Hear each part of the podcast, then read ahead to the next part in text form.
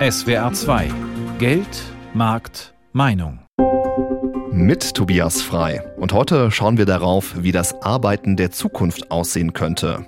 Mittlerweile wird ja sehr viel über New Work, Coworking, Open Space, mobiles Arbeiten oder Homeoffice gesprochen. Oft wird auch sehr intensiv diskutiert oder auch mal gestritten. Denn manche Führungskräfte sagen auch weiterhin, nur ein Mitarbeiter im Büro ist ein guter Mitarbeiter. Ob diese Sicht im Jahr 2022 noch aktuell ist und wie das Arbeiten in der Zukunft aussehen könnte, das ist unser Thema heute in Geldmarktmeinung, das Büro der Zukunft. Wie arbeiten wir künftig? Coworking. Diesen Begriff hören wir in der Arbeitswelt mittlerweile immer häufiger. Coworking kommt aus dem Englischen und heißt übersetzt zusammenarbeiten. Damit gemeint ist das Aufeinandertreffen von Arbeitnehmern aus ganz unterschiedlichen Bereichen und Branchen, die sich gemeinsam Büroräume teilen.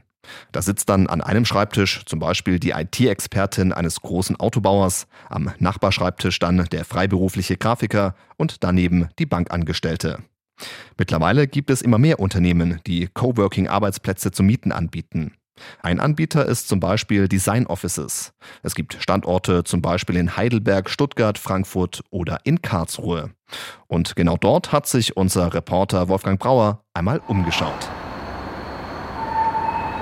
Direkt am Karlsruher Hauptbahnhof liegt das Gebäude von Design Offices. Diese Lage ist ganz wichtig, denn viele Nutzer des Coworking kommen mit dem Zug und nutzen das Gemeinschaftsbüro als Alternative zum Homeoffice. Auf vier Stockwerken und 5000 Quadratmetern sind hier ganz unterschiedliche Arbeits- und Veranstaltungsräume untergebracht, erklärt Daniel Lümmen. Er ist der Generalmanager für Karlsruhe, einer von 42 Standorten von Design Offices in Deutschland. Wir stellen unseren Kunden die optimale Arbeitslandschaft zur Verfügung und der Kunde kann je nach Bedarf die Flächen nutzen. Egal, ob es in der Bürovermietung ist oder aber auch im Veranstaltungsbereich, weil auch da haben die Flächen, die Räume großen Einfluss auf das Endergebnis der Veranstaltungen, der Workshops, der Tagungen und der Kreativität der Menschen. So gibt es große Veranstaltungsräume mit einem Stuhlkreis in der Mitte und Sofas an den Wänden, auf die sich einzelne Gruppen zurückziehen können. In anderen Räumen sind moderne Sitzgruppen oder wechselbare Seminareinrichtungen. Aber es stehen auch einfache Schreibtische oder Telefonkabinen in einer Art Großraumbüro zur Verfügung. Ab 350 Euro im Monat kostet ein einfacher Schreibtisch plus Service. Genutzt wird das Angebot vom kleinen Startup, was ein Ein-Mann-Betrieb ist, bis zu Großkonzernen, die eine halbe Etage gemietet haben. Also ich sage mal von 15 Quadratmeter bis 150 Quadratmeter ist alles bei uns anmietbar. Dazu kommen die vielen Gemeinschaftsräume wie eine Dachterrasse oder kleine Küchen. In einem Flur steht ein silbernes Fahrrad. Es ist nicht nur Blickfang und Dekor, sondern Teil des Konzepts, erklärt Daniel Lümmen, der für den Karlsruher Standort zuständig ist. Unsere Kunden sind natürlich umweltbewusst und nachhaltig und achten natürlich auf ihre eigene Fitness. Oft ist es so innerhalb von Städten, dass man doch mit dem Fahrrad wesentlich schneller von A nach B gefahren ist als mit dem Auto. Und deswegen stellen wir unseren Kunden in jedem Standort eine Fahrradflotte zur Verfügung, die die Kunden kostenfrei nutzen können. Zum Service gehört der Empfang, für den Nina Kurz verantwortlich ist. Sie arbeitet schon seit 2019 für den Coworking-Anbieter in Karlsruhe, kurz nachdem das Bürozentrum eröffnet wurde. Wir haben die unterschiedlichsten Dienstleistungen wie Postservice, dass wir den die Post holen und scannen. Wir haben auch unterschiedliche Wünsche wie Telefonvertretung von Kunden, die im Urlaub sind. Einfach weil die kleine Teams haben, dann übernehmen wir auch die Telefonvertretung. Ein Nutzer des Coworking in Karlsruhe ist Lukas Klomen, der für eine kleine Beratungsfirma aus dem Baubereich arbeitet. Er hat sich für dieses Büro der Zukunft entschieden, weil wir sind ein junges, wachsendes Unternehmen, eben gerade drei Jahre alt und haben eine Möglichkeit gesucht, uns auf unsere Kernarbeit zu konzentrieren und nicht dieses Umfeld noch mit abdecken zu müssen, mit, mit Flächensuche, mit dem ganzen Service, was das Design Office hier auch bietet.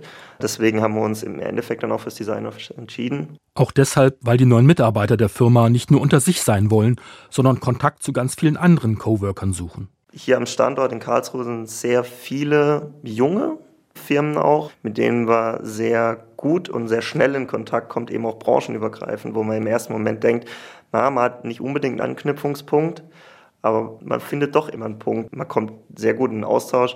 Da hat das Design Office auch sehr gute Formate, wie zum Beispiel das Frühstück einmal im Monat, wo eben gerade dieser Austausch, dieses Networken auch speziell gefördert wird. Einmal im Monat treffen sich alle Coworker in Karlsruhe für zweieinhalb Stunden zum Frühstück.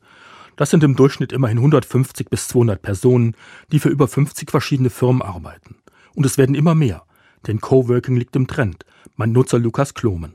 Das Konzept sehe ich persönlich als sehr, sehr zukunftsträchtig, dadurch, dass man einfach die Möglichkeit hat, eben auch diesen Kontakt zu anderen Branchen zu haben. Und das wird aus meiner Sicht in der Zukunft immer wichtiger werden, dass man Dinge nicht nur singulär betrachtet, sondern eben über den Tellerrand hinausschaut. Das Teilen von Büroräumen wird immer beliebter. Coworking ist auf dem Vormarsch. Es hat sich viel getan in der Arbeitswelt in den vergangenen gut zweieinhalb Jahren. Die Corona-Pandemie hat die Diskussion über das Arbeiten der Zukunft noch einmal befeuert. Denn plötzlich ging es eben nicht mehr, gemeinsam im Büro zu sitzen. Die Arbeitnehmer mussten ins Homeoffice wechseln. Das war für viele erst einmal ungewöhnlich, doch man hat sich relativ schnell daran gewöhnt. Aber natürlich gibt es auch viele Führungskräfte, denen das Arbeiten im Homeoffice ein Dorn im Auge ist. Sie haben die Befürchtung, dass die Mitarbeiter dort weniger arbeiten als im klassischen Büro. Doch ist das wirklich so? Darüber spreche ich mit Wirtschaftswissenschaftler Florian Kunze. Er ist Professor an der Universität Konstanz und leitet hier auch das Future of Work Lab. Hallo, Herr Kunze, ich grüße Sie. Hallo, Herr Frei, herzlichen Dank für die Einladung. Herr Kunze, die ganz große Streitfrage müssen wir direkt zu Beginn beantworten. Hat sich denn das Homeoffice als Produktivitätskiller in den vergangenen zweieinhalb Jahren erwiesen?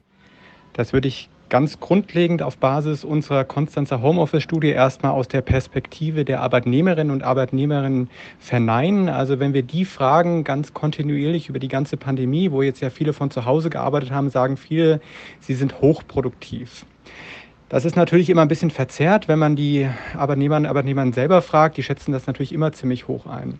Andererseits ist es auch so, und das ist ja auch dann die Kritik, die teilweise auch von Arbeitgeberinnen und Unternehmerinnen vorgebracht wird, dass es da auch rückgehende Produktivität gibt. Und das ist natürlich wahrscheinlich auch so bei Tätigkeiten, wo es viel Interaktion braucht, wo es viel Austausch braucht, wo es viel soziale Interaktion braucht. Da ist es natürlich deutlich schwieriger, wenn alle im Homeoffice arbeiten über alle Tätigkeiten hinweg, und das sieht man auch in Studien, ist es aber so, dass wir quasi Nulleffekt haben, dass wir sozusagen eigentlich keine negativen Produktivitätsimplikationen haben, Auswirkungen vom Homeoffice, aber eine deutlich höhere Zufriedenheit der Mitarbeiterinnen und Mitarbeiter.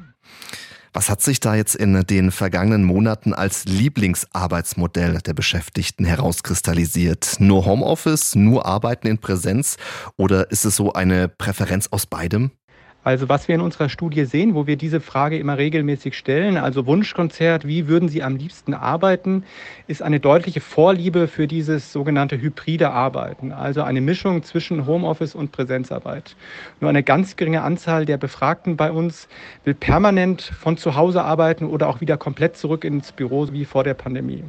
Der Durchschnittswert liegt da so bei drei Tagen. Und das zeigt deutlich, dass durchaus auch die Beschäftigten nicht permanent von zu Hause arbeiten wollen, sondern auch den sozialen Austausch am Arbeitsplatz, das sehen wir auch bei anderen Fragen, die wir da stellen, sehr stark wertschätzen. Das heißt, soziale Interaktion, soziale Beziehungen, auch Freundschaften auf der Arbeit aufzubauen, das ist was ganz, ganz Wichtiges. Und das ist auch etwas, wo dann Arbeitgeberinnen und Arbeitgeber darauf aufbauen können, wenn sie ihre Mitarbeiter jetzt wieder sinnhaft zurück ins Büro holen wollen. Wie sieht's bei den Meetings aus? Wir kennen ja mittlerweile alle die digitalen Meetings über Teams, über Zoom mit all ihren Vor- und Nachteilen. Wie schauen da die Beschäftigten darauf, dass sie sich jetzt eben digital austauschen und nicht mehr wie früher ganz klassisch in Büroräumen?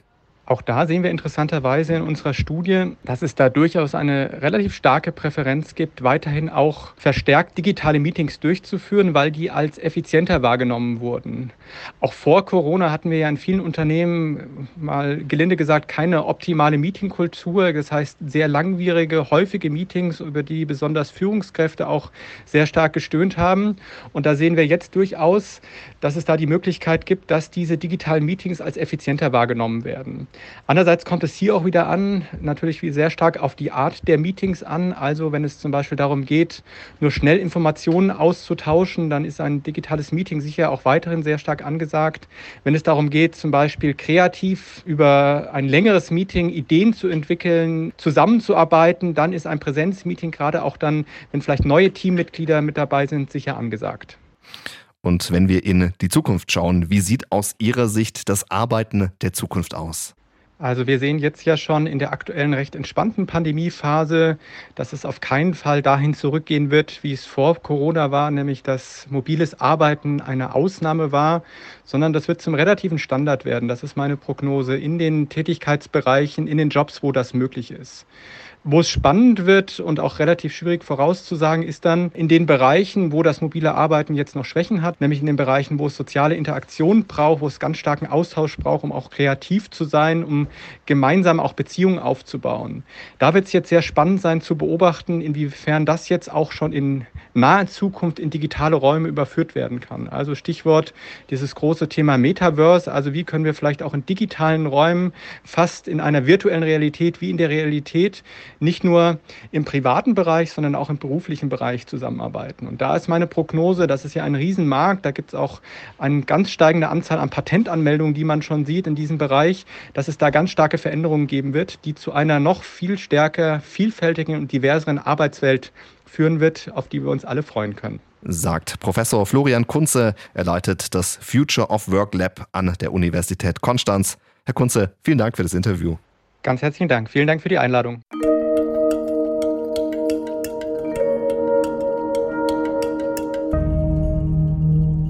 Wir merken also, das klassische Arbeiten im Büro wird immer unattraktiver für Beschäftigte.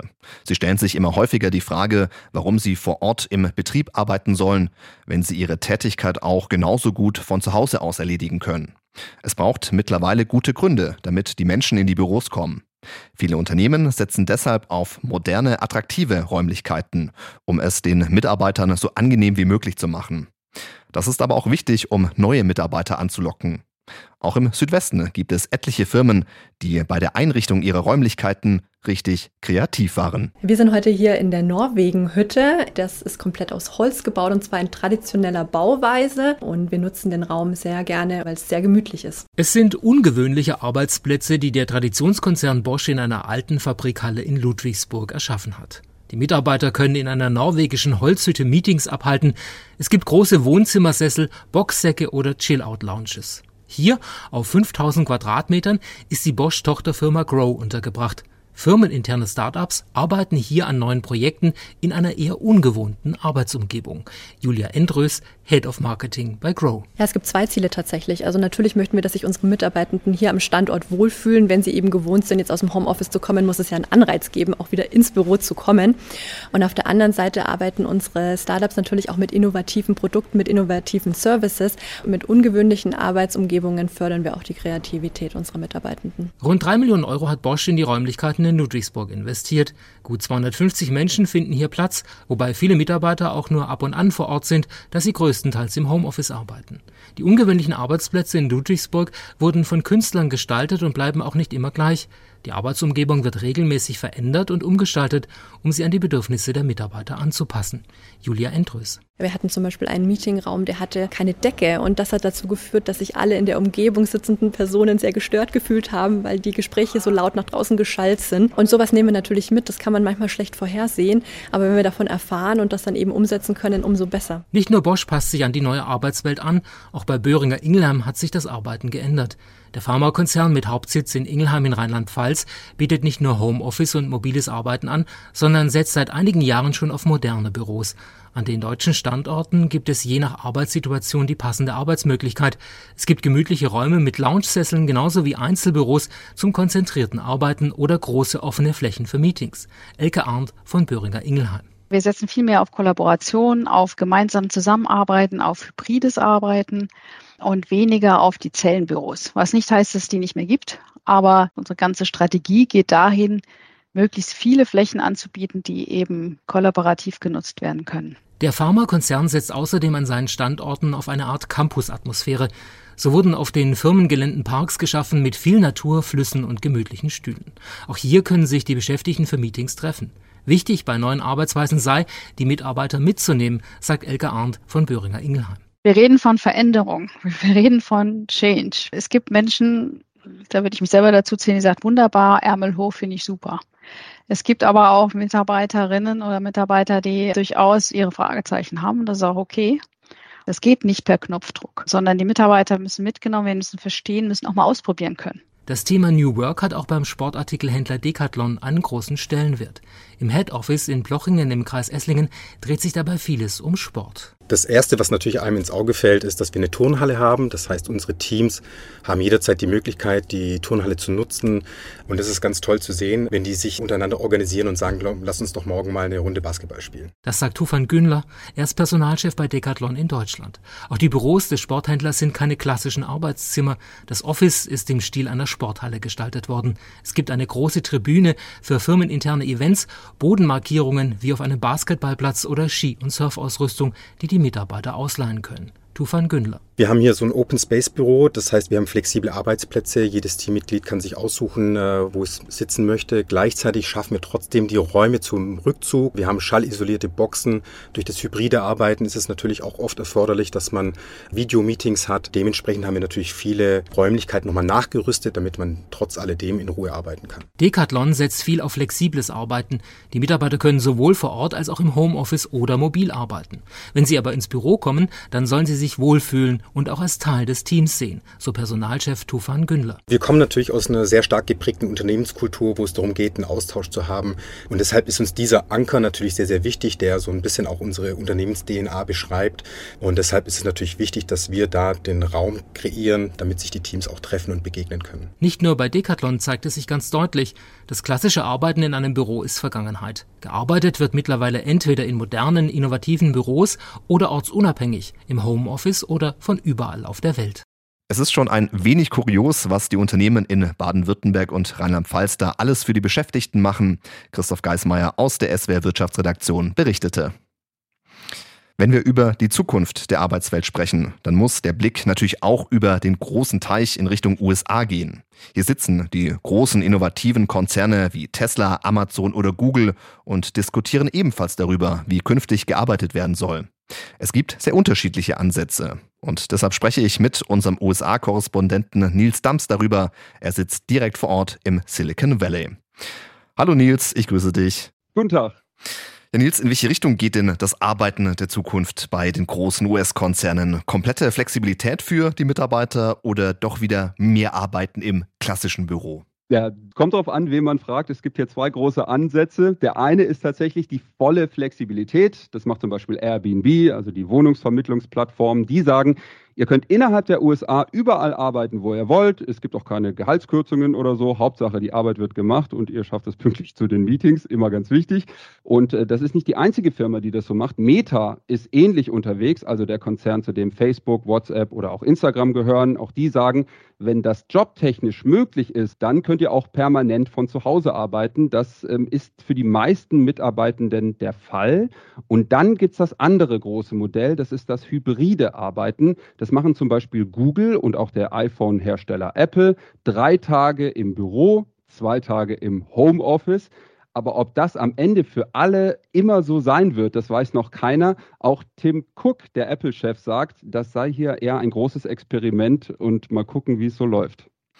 Ja, genau. Beim iPhone-Hersteller Apple wird ja schon seit Monaten über das Arbeitsmodell der Zukunft gestritten. Auch da sind sich Arbeitgeber und Arbeitnehmer nicht einig, wie künftig gearbeitet werden soll.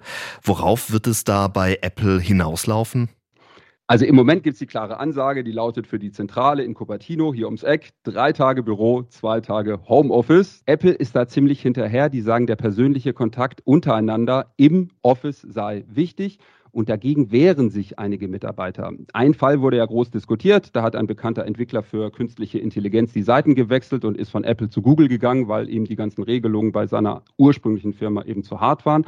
Und es gibt auch eine Widerstandsbewegung der Belegschaft, Apple Together nennt die sich. Die sagen so grundsätzliche Ansagen für alle, die berücksichtigen ja gar nicht die Bedürfnisse der Einzelnen. Die Kernforderung, Apple sollte lieber Flexibilität fördern und nicht verbieten. Es gibt auch eine entsprechende Online-Petition mit gut 1000 Unterschriften. Das ist allerdings nicht allzu viel. Allein in den USA hat Apple über 150.000 Mitarbeitende.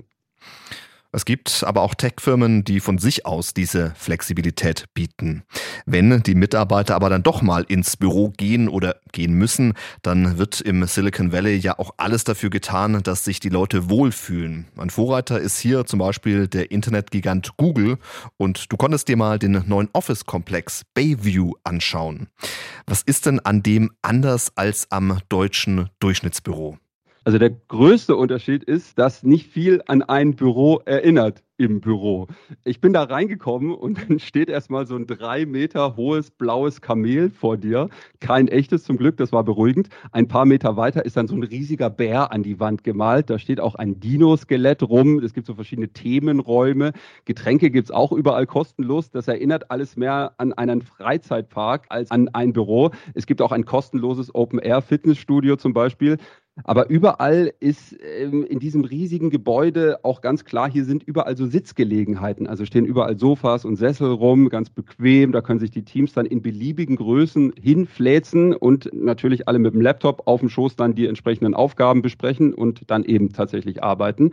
Google will aber, dass sich die Leute wohlfühlen und Spaß haben, sich eben nicht unbedingt so fühlen, als wären sie bei der Arbeit. Und es gibt noch einen anderen Grund, hat mir Google-Sprecherin Lois Kim erklärt all the creativities, all the good ideas come from the this kind of casual meetings. So we really want to make uh, natural places for people meet.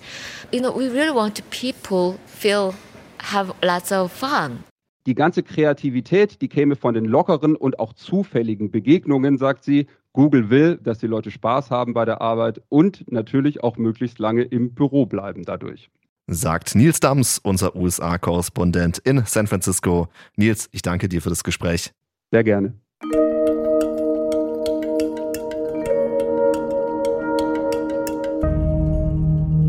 Das Arbeiten der Zukunft. Es ist gar nicht so einfach, das Ganze zu organisieren und zu planen.